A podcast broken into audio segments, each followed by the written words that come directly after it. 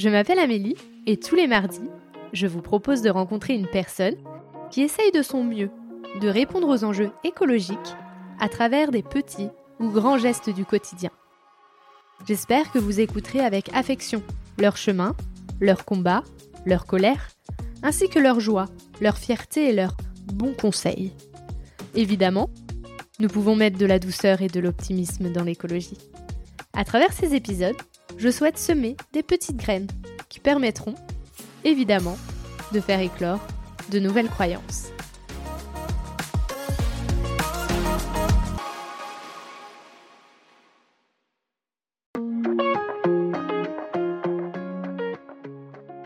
Ma réussite, c'est ma capacité à rester connecté à ça, à une vision positive et enfantine de ce que je crois être possible, à savoir euh, des êtres humains en harmonie complète avec la, la terre-mère, la nature qui, qui nous supporte et dont on fait partie, quoi.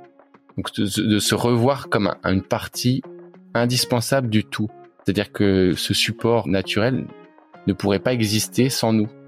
On a un vrai rôle en tant qu'être humain à jouer dans cette création. Mais c'est le rôle n'est pas de la détruire, de se détruire soi-même. Enfin, il y a un truc comme ça, et j'ai l'impression d'avoir compris, d'avoir profondément dans mes tripes, dans incarné. Et maintenant, je sais juste qu'il faut le déployer dans le réel, quoi.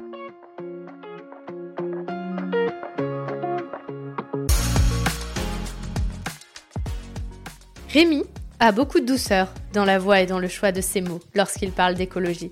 C'est un écolo qui cherche à apprendre sur lui-même tout en apprenant sur le monde qui l'entoure. Se faire plaisir, rigoler, prendre les choses avec du recul sont ce qu'il met en place dans son quotidien. Car tout peut être léger quand on décide que ça le soit. Je vous laisse en compagnie de Rémi. Bonjour Rémi, je suis super heureuse de t'avoir aujourd'hui dans mon podcast, surtout que ça fait un petit moment qu'on se connaît, on va dire. On s'est rencontrés euh, à Paris en mai dernier avec l'Académie du podcast, parce que toi aussi tu es en podcast? Et donc, ma première question, c'est comment vas-tu, mais si je te parle d'écologie? Comment je vais si on me parle d'écologie? Je vais bien. J'ai envie d'y aller encore après une phase où j'ai plus envie. Donc on va dire que je suis quelqu'un d'optimiste et qui voit avec euh, ce que les opportunités et ce que l'avenir peut nous réserver de positif. Voilà, on est entouré d'informations qui sont plutôt négatives en ce moment avec plein de choses que rapport du GIEC et, autres COP 28 mais euh, moi de mon côté je ne me permets en fait de de mettre dans mon champ de réflexion que les, les choses qui vraiment vont me tirer vers l'espoir vers l'avant ouais je suis assez d'accord avec toi là-dessus j'ai besoin moi aussi de la partie espoir dans tout ça et comment tu te présenterais mais sous le prisme de l'écologie? C'est quoi ton chemin? Alors mon chemin sur l'écologie, j'ai l'impression d'avoir été imprégné depuis l'enfance hein, par mes parents qui, alors c'était dans les années 90, cherchaient à construire une maison en bois dans la région où on était, en Champagne-Ardenne. On est de Reims. Ils trouvaient pas de constructeur, donc ils ont plus ou moins renoncé à cette partie-là, mais on a toujours eu un, un poêle à bois pour se chauffer. C'est des petites touches comme ça, et eux, quand moi j'ai fait mon parcours, ils m'ont dit, euh, enfin toi l'écolo, et en fait je disais mais attendez, je suis pas arrivé de n'importe où, et ils sont médecins tous les deux, ils étaient médecins du travail et il y a des petites touches comme ça qui, pour moi, en fait, ont forgé des convictions de ce qui est juste de faire, ce qui est logique, et d'avoir un, jardin potager, de faire du compost, des choses comme ça qui, qui dès enfant, m'ont imprégné. Ça, c'est dans l'ordre des racines. Et puis, dans mon parcours, j'ai fait une école d'ingénieur à Strasbourg, et c'est là où j'ai rencontré pour la première fois en 2002 Pierre Rabhi, qui est une figure de l'écologie et de l'agroécologie en France, qui est aussi un écrivain, un poète. Et c'est quelqu'un qui m'a touché à l'époque. Moi, j'ai un parcours aussi où j'ai beaucoup œuvré pour la coopération internationale. C'est à travers Ingénieurs sans frontières, qui était une association dans laquelle je m'étais investi en tant qu'étudiant. Et là, de croiser le chemin de, Pierre Rabhi, c'était une autre touche que j'apportais à, à mon parcours et une autre sensibilité. Et c'est quelqu'un qui, à l'époque, présentait le manifeste pour l'insurrection des consciences. Et ça, ça m'a touché, ça a résonné dans le sens où je me disais, ben, il est gonflé quand même d'aller essayer d'aller réveiller les consciences des autres parce que c'est un, chacun en est là où il en est. Mais je trouvais que c'était un, il avait du courage. Et je l'ai re-rencontré plus tard dans mon parcours après avoir été ingénieur dans l'industrie la menuiserie. Moi, j'étais, je travaillais en Suisse à l'époque, en 2005. Et là, je l'ai recroisé à nouveau. Et ça a fait un deuxième écho avec mon parcours. Et donc, pour moi, en fait, Pierre Rabhi a été un des déclencheurs euh, pour moi de mon réveil autour du sujet de l'écologie. Et après l'avoir croisé en 2005, j'ai eu un parcours où j'ai eu besoin il y a eu d'autres éléments déclencheurs, notamment, je me souviens très bien d'un film de Miyazaki. Le premier film de Miyazaki euh, s'appelle Nausicaa, que j'ai vu pour la première fois au cinéma en Suisse. Et j'en suis sorti, mais bouleversé, à un point où je me suis dit, il faut vraiment que je m'engage, que je fasse quelque chose, un peu comme l'héroïne, parce que je me voyais pas faire passer toute ma vie à passer à côté des, des enjeux et des choses que j'avais, que je sentais qu'il fallait faire. Ça, c'est mon mon démarrage euh, avec l'écologie. Et bah, après, je pense que tu auras des questions et que je pourrais euh, continuer à développer. et aujourd'hui, qu'est-ce que qu'est-ce que tu fais pour l'écologie? Tu es animateur de fresques, c'est ça Je me suis formé récemment, oui. Alors aujourd'hui, pour moi, les fresques, euh, c'est un, outil qu'on a d'intelligence collective. J'en ai fait plusieurs. Récemment, j'ai fait la fresque du climat que je n'avais pas encore faite. Et je me suis formé à la fresque du facteur humain qui explore en quoi nos émotions et nos biais cognitifs, donc tout, tout notre fonctionnement d'être humain au niveau aussi de notre manière d'utiliser notre cerveau, nous empêche des fois d'aller agir alors qu'on a, on sait ce qu'il faut faire, on a pris la décision, mais on n'y va pas quand même parce que il y a des choses qui, des leviers qu'on ne se réapproprie pas, qu'on a, qu'on et on va procrastiner, on va pas y aller, voilà. Et du coup, euh, j'ai trouvé une certaine puissance quand je l'ai fait dans cette fresque. Elle m'a beaucoup parlé. J'ai vu un, des participants, une des participantes quand je l'ai fait, euh, qui était euh, une personne boomer en plein, retraitée, plus de 65 ans, qui n'avait rien à faire de l'écologie, mais de faire la fresque. À la fin, tout naturellement, sa, sa conclusion, c'était ah ben en fait, ce sujet de l'écologie que pour laquelle je me sens pas du tout concerné, eh ben en fait, il m'intéresse maintenant que je l'ai vécu sous forme de d'atelier pendant trois heures avec d'autres personnes. Et j'ai trouvé ça hyper beau parce que aujourd'hui, l'écologie pour moi, c'est comment on embarque toutes les générations et au lieu de se tirer dans les pattes, dire ouais, bah, votre génération, elle a, elle a foutu en l'air la planète et puis la nôtre, on récolte une planète, avec est nanana. Bah, au lieu de sortir de, de cette de ces clivages pour faire ensemble, comprendre ensemble et avancer ensemble. Et du coup, je me suis dit waouh, ça c'est un outil qui me parle. Donc je me suis formé à ça cette année, en 2023, et je j'ai commencé à l'utiliser et avec des résultats vraiment intéressants. Au niveau de l'écologie, j'en suis là. J'ai aussi euh, les deux dernières années fait une maison maximum en éco-construction pour moi et ma famille. C'était l'aboutissement en fait de, de ce que j'ai appris en fait dans le domaine de la construction écologique et je l'ai appliqué à moi-même. J'ai l'impression que c'est l'écologie, c'est plus quelque chose dont on peut parler sans le faire.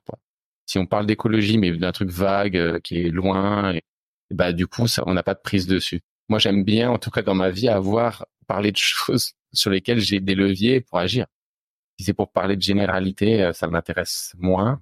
C'est peut-être mon bagage d'ingénieur ou je sais pas. En tout cas, j'ai besoin d'avoir les, les clés ou les leviers pour agir euh, dans mon quotidien et que ça ait du sens. Et si possible, que ce soit raccord avec ce qu'il faut pour que la planète soit préservée avec ses habitants divers et variés? Alors, j'ai plein de questions qui me viennent. La première qui me vient, c'est tout à l'heure, tu as dit que là, tu avais envie de re-rentrer dans l'action après une phase où tu n'avais plus eu envie. Qu'est-ce qui a fait que tout d'un coup, tu n'as plus eu envie de rentrer dans cette action écologique? Eh ben, peut-être à, trop baigner dans quelque chose, tu t'en dégoûtes. Il y a un côté où je vais te dire, enfin, j'ai passé un, temps où j'étais militant de l'écologie. Ce côté militant, je l'ai interrogé L'exemple qui me vient, c'est un, jour où on devait aller en bus faire une manifestation et une chaîne humaine autour de la centrale nucléaire la plus proche de chez nous.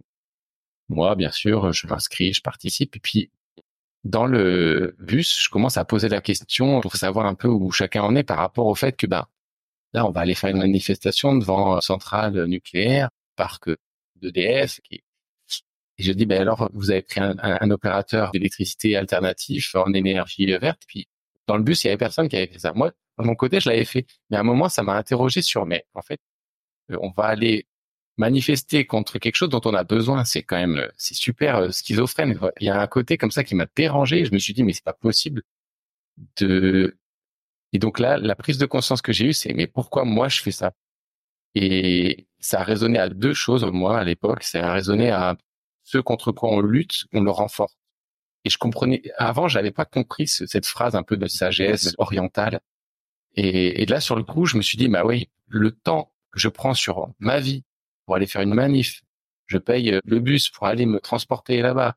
Je vais, euh, je, je, je renie pas le fait qu'il y a parfois besoin d'action militante. Mais moi, sur le moment, j'avais plus de sens et je me disais, mais je suis en train de dépenser mon temps, mon énergie, mon argent pour aller faire un truc qui ne m'apporte plus, moi, le sentiment que c'est ça qu'il faut faire pour l'écologie.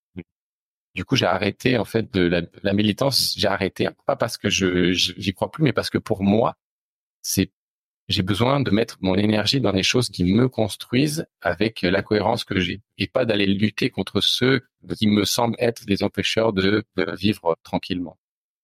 Ça, c'était la raison pour laquelle j'ai eu une, baisse en fait de, de j'ai eu besoin en fait de m'extraire de cette militance voyer l'écologie comme les autres c'est un problème et de passer sur quelque chose de plus personnel et intérieur où j'avais besoin d'être en, paix en raccord avec euh, les, les décisions que je prenais que j'assumais ou les non décisions que je prenais mais je les assumais aussi. Et du coup ça m'a fait me, prendre du recul par rapport à à cette militance écologique qui me semblait pour le coup déplacée alors que je l'avais été et j'avais besoin dans mon cheminement de, prendre ce recul. Dans ce que tu m'as dit, ce qui me touche, c'est vraiment la partie en fait depuis que je fais ce podcast là, c'est qu'on a chacun un rôle à jouer dans l'écologie et surtout on a besoin d'éviter de se faire du mal. Il y a des gens qui sont très forts pour aller militer, d'autres ils sont très forts pour, euh, pour pousser des coups de gueule euh, sur les réseaux, d'autres ils sont très forts pour influencer euh, leur entourage et, en fait, c'est chacun à trouver sa zone de génie dans l'écologie pour se faire du bien. Et là où je te rejoins, c'est que moi aussi, aujourd'hui, je me vois pas rentrer dans le militantisme. Je sais que ça me fera beaucoup plus de mal que de bien. Euh, peut-être qu'un jour, je changerai d'avis. Mais pour l'instant, en tout cas, je sens en moi que euh, c'est pas là-bas qu'on m'appelle. Et je trouve que l'écologie, on fait le lien avec l'écologie intérieure aussi. C'est aussi apprendre à écouter cette petite voix qu'on a en nous pour, pour éviter de se faire du mal. Ouais, ça me parle. Ça me parle parce que, voilà, c'est, c'est aussi le chemin que j'ai eu de, de, d'être dans la bienveillance vis-à-vis de soi-même, dans la, dans les anciens. En fait, c'est toujours une question un peu de sémantique, mais aussi de ressentir. Des moments où on sait qu'on, quand on fait un truc qui est un peu borderline par rapport à nos valeurs, à, il y a des, il y a des moments où on sait qu'on est dans le juste, qu'on est droit dans ses bottes et qu'on a, on est à notre place. Je pense que c'est là où on est le, comme tu dis, c'est la zone de génie ou c'est la, zone de confort. la zone de confort étant des fois plutôt euh, quelque chose où on peut rester en pantoufle. Et après, la, question qui, vient pour moi, c'est euh, ben ça, c'est d'un point de vue personnel et après euh, d'un point de vue collectif, comment, quels sont les, les leviers que l'on a pour faire ça dans le plus possible dans la joie et la bonne humeur, sachant qu'il y a des gros enjeux, des gros défis qui nous attendent collectivement et que l'écologie pour moi c'est aussi une, une porte d'entrée vers tous, toute la refonte d'une économie au service du vivant parce que euh, on est on n'a pas encore une économie qui est adaptée au fait qu'on est sur une planète vivante avec euh, des des ressources vivantes que ce soit les forêts, les animaux. On est comme un posé sur dans cet environnement, mais on ne sait pas encore avec intelligence l'utiliser. C'est comme si l'humanité était dans une phase d'adolescence un peu fofolle. On cherche, on, on, se pose pas de limites. Mais pour moi, c'est là où j'ai de l'espoir. C'est que je vois le fait qu'on est aussi en train de gagner en sagesse et en conscience. Et il y a des choses qui se font plus comme elles se faisaient. Et il y a peut-être que ça va pas assez vite, sûrement parce qu'on n'est que des êtres humains et qu'on progresse à, à notre rythme. Mais collectivement, on va quand même vers un mieux, même si il y a des périodes de doute. Moi, j'ai je, je, cet espoir et cette vision qu'on a collectivement une intelligence que l'on ne mobilise pas encore vraiment et qui va nous permettre de, de trouver des ressources intérieures cette fois pour que on puisse euh, résoudre certains des problèmes qu'on rencontre, en tout cas qui se manifestent parce qu'on n'a pas fait euh, forcément le travail intérieur, qui peut être, euh, je pense, on peut être en colère pour certaines choses, on peut être, on peut avoir des émotions qui sont vives, qui nous, qui forgent un peu notre personnalité, qui nous font aller dans, mais qui sont peut-être des choses qu'on a à, guérir, à soigner pour pouvoir être bien et pour pouvoir avancer sereinement dans, dans un monde où il y a plein de choses qui sont inquiétantes par, par certains côtés. Mais si moi je suis un rock, je suis solide, je suis ancré, ben du coup je deviens un support, une ressource pour d'autres personnes. Je trouve que c'est là où il y a de l'espoir parce que on a, je sens qu'on est plutôt en, en train de voir émerger ça, une conscience individuelle forte, ancrée, et une conscience collective qui progresse aussi. Et puis, il y a toute la partie aussi, je sais pas si toi tu le ressens et que c'est peut-être aussi pour ça qu'à un moment donné, t'as eu, t'en as eu marre. Mais il y a aussi la société, ce qu'il y a autour. Et des fois, c'est quand toi, on quand nous, on peut être un peu à contre-courant où on décide, euh, par exemple, de faire, euh, là c'est bientôt Noël, de faire euh, que des cadeaux de seconde main. Bah, on se rend compte qu'en fait, c'est pas si évident de trouver ce qu'on veut quand on cherche de la seconde main. Que pour Noël, on va essayer de trouver une recette végétarienne, mais qui soit succulente pour tout le monde. Et en fait, moi, en tout cas, dans cette phase-là de décembre, je trouve ça super fatigant d'être écolo parce que j'ai l'impression de devoir me, battre tout le temps euh, face à cette société de consommation. Je sais pas si toi, tu as aussi ressenti ça euh, parfois. Mmh. Qu'est-ce qui me vient quand je pense à ça? Effectivement, moi, je pense qu'il y a, c'est pas du contre-courant, mais c'est ouais, des situations qui peuvent être cocasses. Des, ouais, tu te sens un peu décalé à vouloir faire une sculpture sur un, morceau de bois de récup pour l'offrir. en, disant est-ce que c'est parce que je suis radin? Est-ce que c'est parce que je suis écolo? Et en fait, du coup, pour moi, ça me ramène à quelque chose qui est, moi, j'ai tendance à être léger, à aimer la blague. Et souvent, la, au moment où j'ai eu besoin, en tout cas, de sortir de mon, de ma casquette d'écolo, il y a eu deux raisons et je suis en train de retrouver ce que je, voulais dire tout à l'heure. C'est, il y a eu le fait que je, je sentais que je faisais ça pour me sentir quelqu'un de bien. Et du coup, j'ai vu le, rôle que ça me faisait endosser pour dire ah moi je suis quelqu'un de bien. Et comme une une revendication euh, ou une, une affirmation de moi dont j'avais plus besoin. Et que pour me sentir quelqu'un de bien j'avais pas besoin de passer par l'écologie quoi. Et que du coup je trouvais ça j'ai vu le masque en fait le masque social. Et je l'ai j'ai voulu le retirer. Donc du coup et il y a aussi le fait qu'on on, on peut être sur une vision de l'écologie dramatique parce qu'il y a effectivement des drames, mais du coup, c'est pas drôle. Et moi, je suis quelqu'un qui a envie de rire de la vie. J'ai envie d'avoir une vie joyeuse et de partager cette joie. Et que du coup, dès que des sujets deviennent trop plombants, je cherche, je, le vois, je cherche par tous les moyens un moyen de pouvoir me, poiler, me bananer sur le sujet parce que je trouve que c'est trop, quand on est plombé, en fait, il y a plus de, d'issue créative ou, et du coup, c'est comme un mélodrame et, et, là, quelque part, je rejoins un peu ce que je disais tout à l'heure, c'est comme un peu comme si ton ego était avait besoin de ça.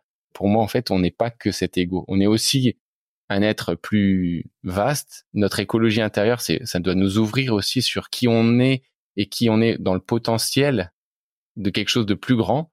Quand on est dans notre petite personne à, à, à trouver voilà telle ou telle chose choquante ou etc. Bah du coup, c'est on alimente quelque chose qui est pas drôle quoi de nous.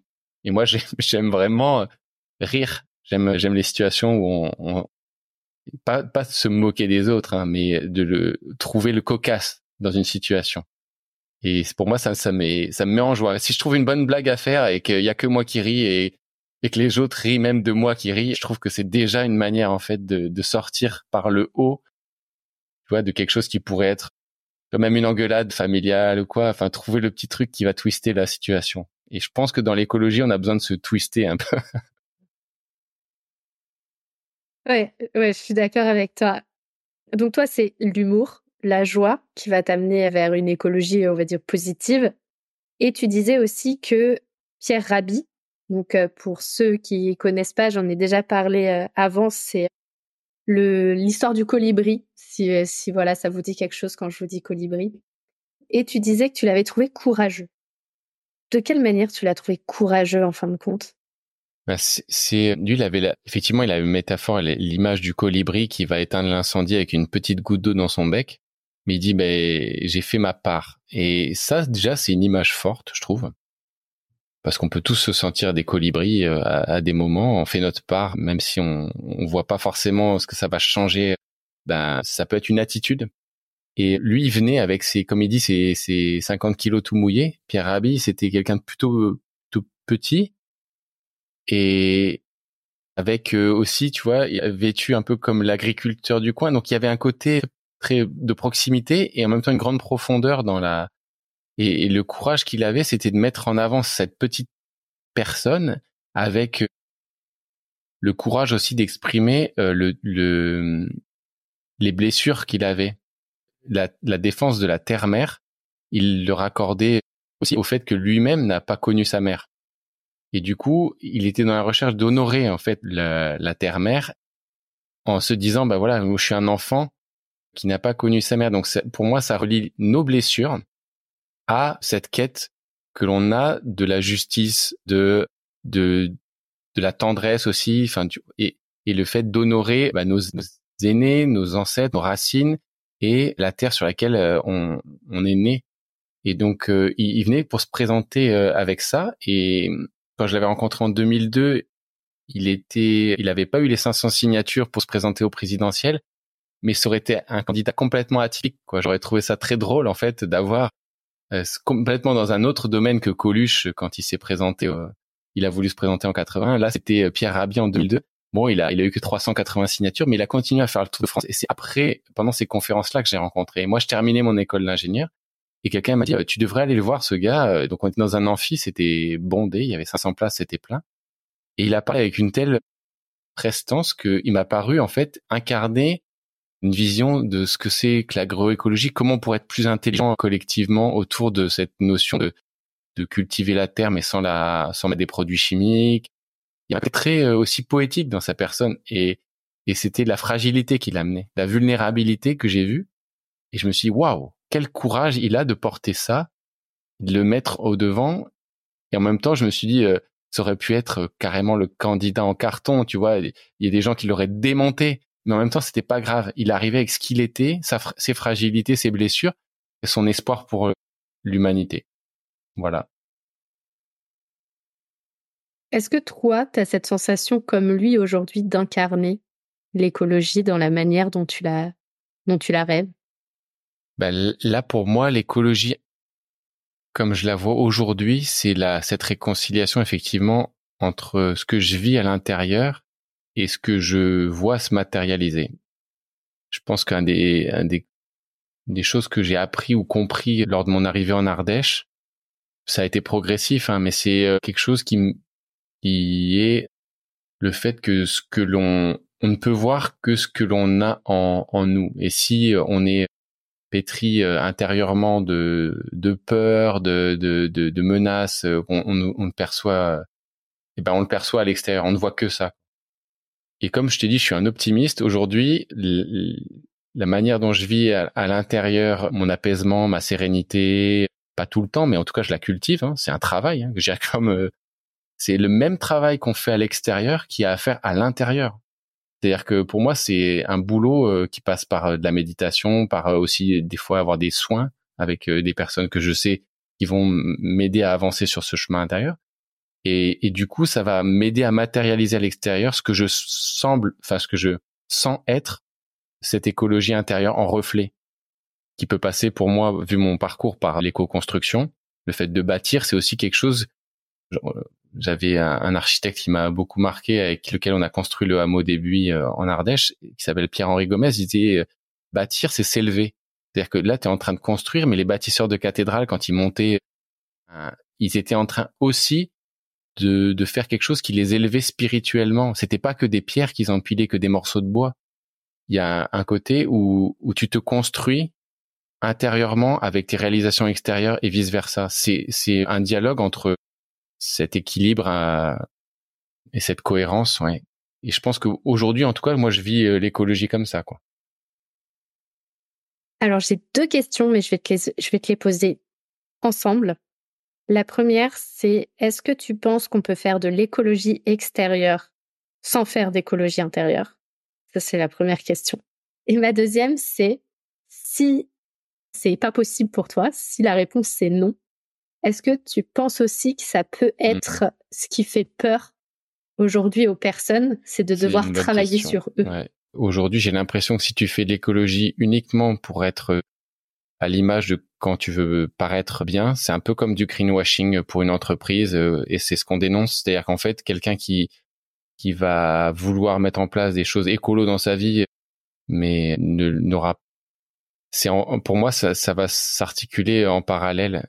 Le travail sur l'intérieur, c'est quelque chose qui est plus difficile, je crois. Travailler sur l'extérieur, c'est difficile, mais le plus difficile, ça va être de, de trouver en nous les, les failles, les leviers, les, les, les, zones à guérir qui vont nous permettre d'être bien déjà dans notre vie, d'être en harmonie et de coup de pouvoir affronter les épreuves individuelles et collectives qu'on va. C'est pas que lié à l'écologie. Hein. C'est sûr que par contre, de vouloir à tout prix montrer qu'on est écolo, de faire des choses écolo, mais de d'être encore sur des des schémas de pensée où l'autre est une menace, ou bah, du coup ça nous amène à faire des conneries aussi. Et c'est pas parce qu'un projet est écolo ça, c'est, je vais reprendre Pierre Rabhi qui disait, tu peux manger bio, faire ton compost et exploiter ton prochain. À un moment, d'être aligné avec euh, des valeurs et avoir fait ce travail intérieur, ça doit te t'amener à considérer les autres comme des frères et des sœurs.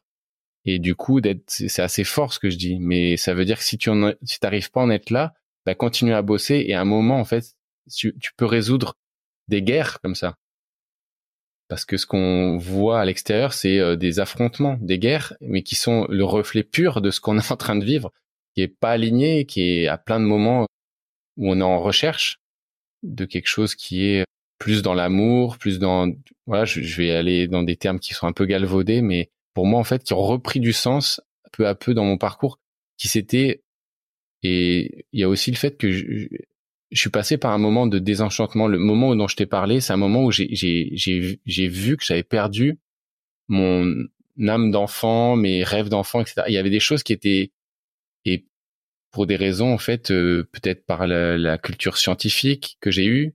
Du coup, il y a le, merveilleux du monde n'était plus là et du coup j'avais l'impression d'être perdu. Et c'est au moment où, où avec un travail intérieur, j'ai reconnecté avec ma j'allais dire mon âme, ma vérité, mon ce qu'il y avait à l'intérieur que j'ai pu continuer à avancer sereinement. Sinon, j'avais l'impression d'être comme paumé quoi. Et j'ai l'impression qu'il y a beaucoup de gens qui sont paumés aujourd'hui. Et c'est pour moi, je le relie fortement avec ce travail intérieur qu'on a à faire pour se découvrir, connaître qui l'on est et se voir plus grand.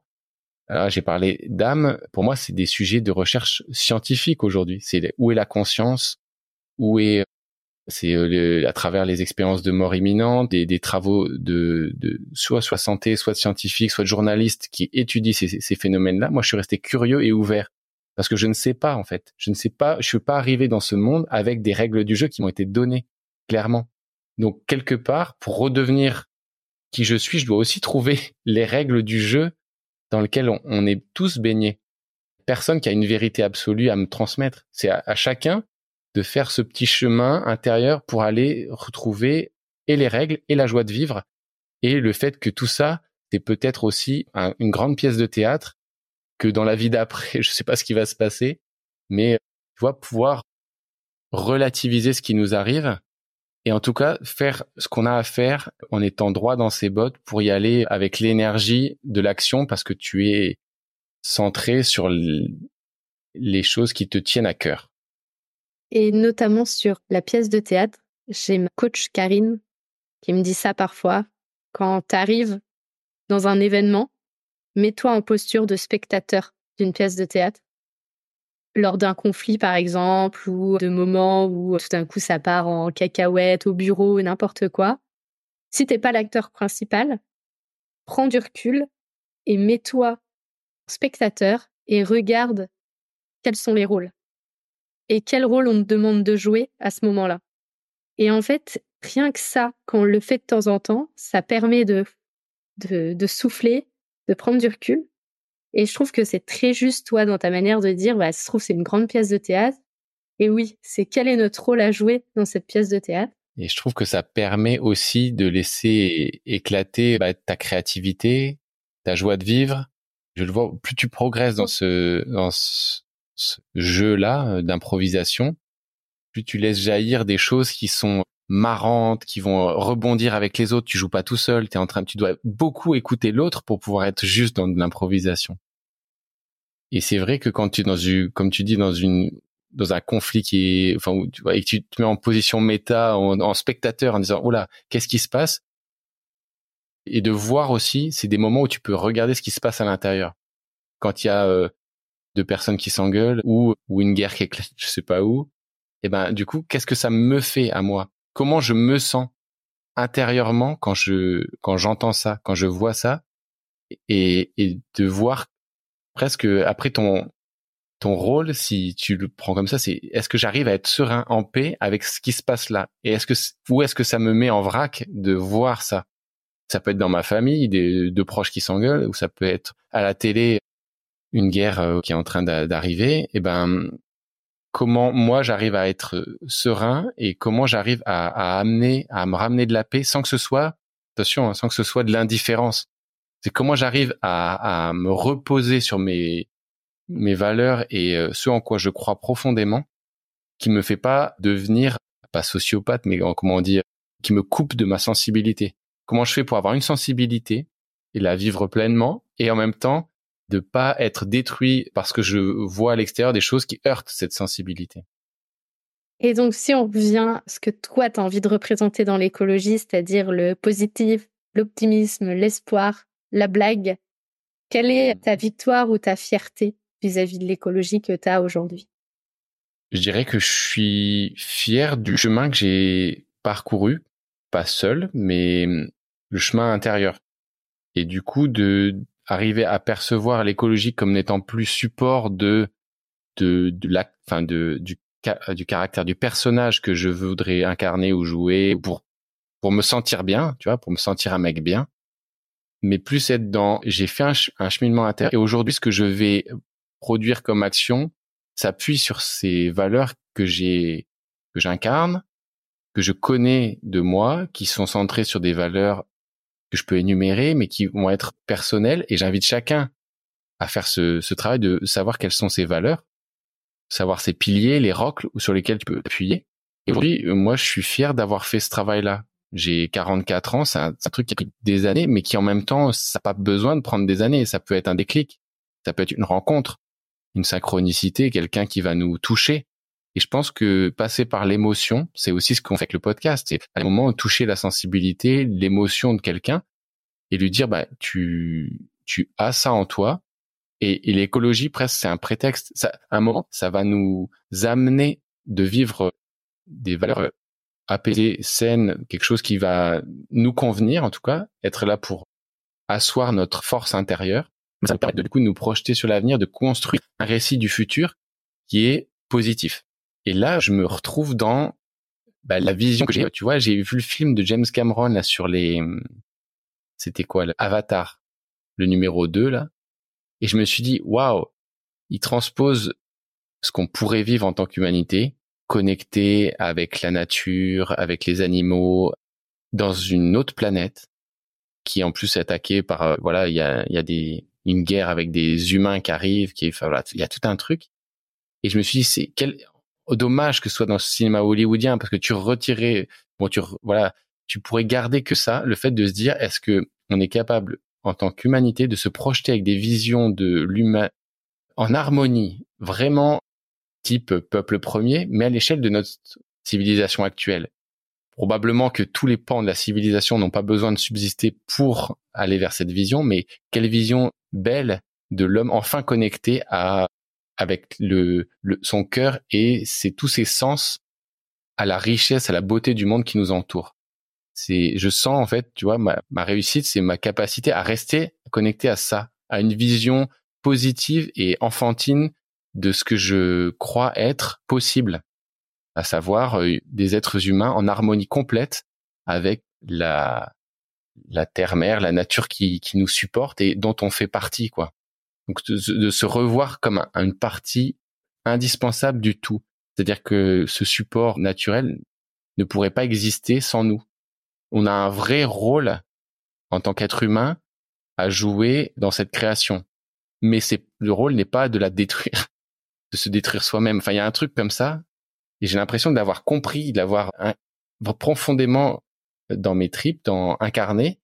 Et maintenant, je sais juste qu'il faut le déployer dans le dans le réel, quoi. Ouais, ce, ce film, quand je suis sortie de ce film, moi, j'ai beaucoup pleuré pendant le film sur euh, toutes les parties liens entre les avatars avec la nature, le fait qu'ils puissent, que nous, l'homme, on tue juste pour pouvoir gagner en jeunesse. En gros, si je spoil un peu euh, ceux qui ne l'ont pas vu. Et, et, en fait, ouais, j'ai beaucoup pleuré autant de du fait que j'ai trouvé ça magnifique et autant de, de colère parce que je trouvais ça euh, injuste. Et en fait, j'ai discuté avec un de mes collègues, parce qu'à l'époque, j'étais dans mon ancienne entreprise, qui lui avait pas du tout aimé. Et moi, je comprenais pas pourquoi il avait pas aimé. Et, et en fait, ce qu'il m'a dit, c'est que lui, il trouvait pas logique la manière dont la guerre avait été faite. Dans le sens où, euh, bah, normalement, à, cette, à ce moment-là, par rapport au nombre de soldats, il y aurait dû y avoir, enfin, lui, il était vraiment focalisé sur les moments euh, de violence qui n'étaient pas cohérents par rapport au nombre de soldats à la guerre, elle aurait dû, être beaucoup plus grosse. Et alors que moi, j'avais même pas vu ces détails-là tellement en fait j'étais euh, sur la beauté du film. Et et, les, et lui comprenait pas que moi j'avais pu être que sur la beauté du film sans voir tous ces petits problèmes de de, de technique technicité du film quoi. Et en fait à ce moment-là, je me suis dit ouais en fait même sur un même film, on ressort pas du tout avec la la même vérité et la même manière dont on va parler le film derrière. Et c'était vraiment la première fois de, ma vie où genre j'avais, vraiment rencontré quelqu'un qui était à l'opposé de ce que moi j'avais pu ressentir pendant le film et j'avais trouvé ça bah, super intéressant. Si, tu me permets, ça me fait penser à une, euh, une anecdote que racontait Pierre Rabhi. Il était une journée où il avait travaillé avec un ami à, à faire du bois de chauffage. Euh, ils avaient fendu des bûches et ils avaient, ils étaient fatigués un très beau soleil euh, couchant qui passe euh, à travers les feuillages, enfin, les, les ramures d'un, d'un, d'un immense arbre qui est, qui est mmh. devant eux. il lui fait, c'est beau, hein? Et son copain lui répond, ouais, il y a au moins 10 mètres cubes là. Il voyait l'arbre, non pas pour sa beauté, mais pour le nombre de mètres cubes de bois qu'il allait faire en l'abattant. Du coup, ça montre, ça illustre ce que tu viens de dire. En fait, on a chacun notre sensibilité et ça peut être le poète avec le, la personne qui est comptable de des, mètres cubes de bois. Et pourtant, c'est des amis et voilà, on a tous notre vision sur les, les choses. C'est ça aussi qui est chouette, c'est qu'on peut aussi être amis. En fin de compte, des fois, on pense pas forcément la même chose que nos amis. Et pour autant, ça reste nos amis parce qu'ils nous apportent d'autres choses. ouais, exactement. C'est ça aussi qui est chouette, c'est qu'on peut aussi être amis. En fin de compte, des fois, on pense pas forcément la même chose que nos amis. Et pour autant, euh, ça reste nos amis parce qu'ils nous apportent d'autres choses et qu'on n'a pas forcément besoin d'être entouré euh, que de personnes qui pensent comme nous. Et pour finir, la fameuse dernière question, mais que tu as plus ou moins euh, parlé pendant, pendant tout le long, c'est qu'est-ce que l'écologie pour toi? Mais pour moi, l'écologie, c'est considérer que la, la Terre, qui est là où les humains habitent, c'est une grande maison. Et du coup, pour moi, écologie, économie, c'est la même chose. C'est-à-dire que si tu prends un peu de recul, tu te dis l'économie sur cette planète, et si on devait considérer l'être humain avec un peu de recul, eh ben on aurait à, juste à bien s'en s'en occuper en gestion bon père de famille, comme une gestion patrimoniale de, de ben on préserverait les ressources, on ferait en sorte qu'on utilise ce qu'il faut. Enfin voilà, quand on on regarde ce qui se passe actuellement avec des, une surexploitation de certaines ressources, mais tu dis, mais qui ferait ça s'il a envie? Enfin voilà, donc à un moment, c'est juste qu'il y a un, emballement dans nos fonctionnements collectifs qui a à remettre juste avec du recul et dire non, mais en fait, si on avait une bonne gestion de nos ressources, avec l'intelligence du cœur aussi, eh ben, on pourrait voir l'écologie comme la, gestion de cette, du budget, de cette, des ressources de cette planète. Voilà comment je le vois aujourd'hui? Est-ce que tu veux rajouter quelque chose? Je veux rajouter que moi j'habite en, Ardèche, qui est un, territoire sud-Ardèche, au Vence, et où j'ai vécu des expériences intenses, diverses, variées, et qui m'ont construit en tant qu'être humain, qui me permet aussi de te parler aujourd'hui avec certaines choses qui sont pas des certitudes, je suis toujours en recherche, mais en tout cas, ce territoire, je voulais lui rendre hommage, en profiter sur ton podcast pour dire que voilà, moi j'anime un podcast qui s'appelle Escale en Ardèche, qui est une manière aussi de d'inviter l'auditeur à rencontrer les personnes que qui m'inspirent et avec lesquelles j'ai eu parfois bah, des, des, aventures ou que j'ai envie de présenter tout simplement. voilà. Donc ça s'appelle Escale en, en Ardèche et Escale c'est avec deux L puisque c'est mon nom. Merci d'avoir écouté cet épisode.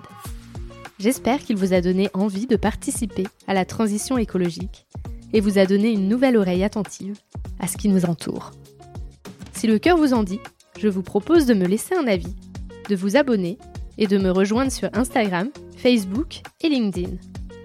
Vous pouvez m'envoyer un message à évidemment e.vie.de2ment podcast.gmail.com.